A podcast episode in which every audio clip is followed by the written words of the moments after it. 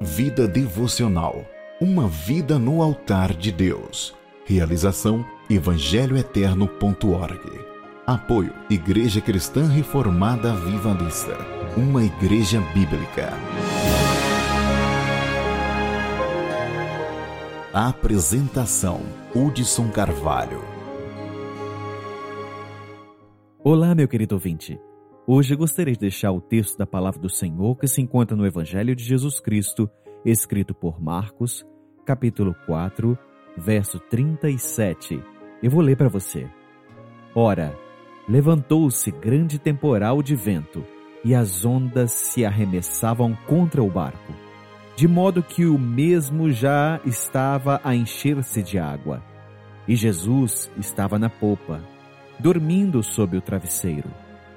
Eles o despertaram e lhe disseram: Mestre, não te importa que pereçamos? E ele, despertando, repreendeu o vento e disse ao mar: Acalma-te, emudece. O vento se aquietou e fez-se grande bonança. Então lhes disse: Por que sois assim tímidos? Como é que não tendes fé? Meus amados, o mar estava agitado. Cristo estava dentro do barco. Os discípulos temeram e ficaram com medo, e até chegaram ao Senhor Jesus e disseram: Mestre, não te importa que pereçamos?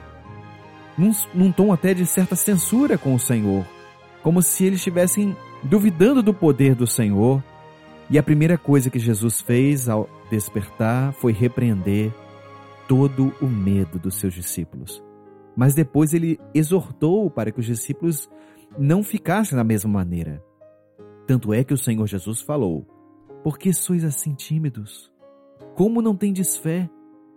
O Senhor Jesus Cristo estava falando o seguinte: ainda que a situação esteja difícil e parece que tudo vai naufragar, creia que eu estou com você no seu barco se Jesus Cristo mora na sua vida, vive em você, tenha certeza, meu irmão e minha irmã, a sua fé não vai naufragar, porque quem garante ela é Deus.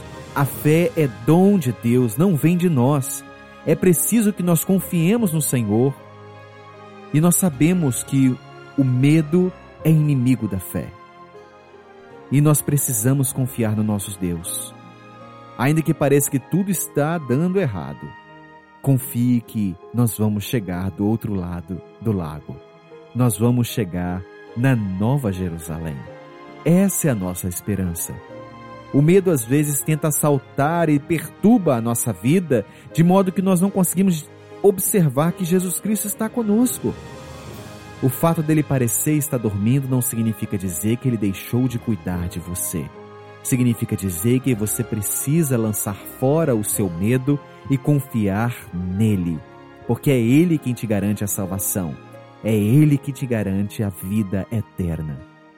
Glorifique a Deus agora e lança fora o medo do seu coração.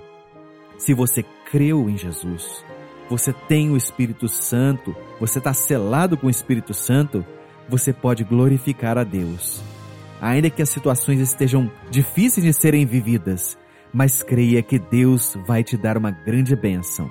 E a bênção é a vida eterna com Cristo Jesus. Que Deus te abençoe. Você acabou de ouvir Vida Devocional Uma vida no altar de Deus. Realizado por evangelhoeterno.org. Apoio Igreja Cristã Reformada Vivalista, uma igreja bíblica. Visite o nosso site www.igrejacristãreformada.org.br.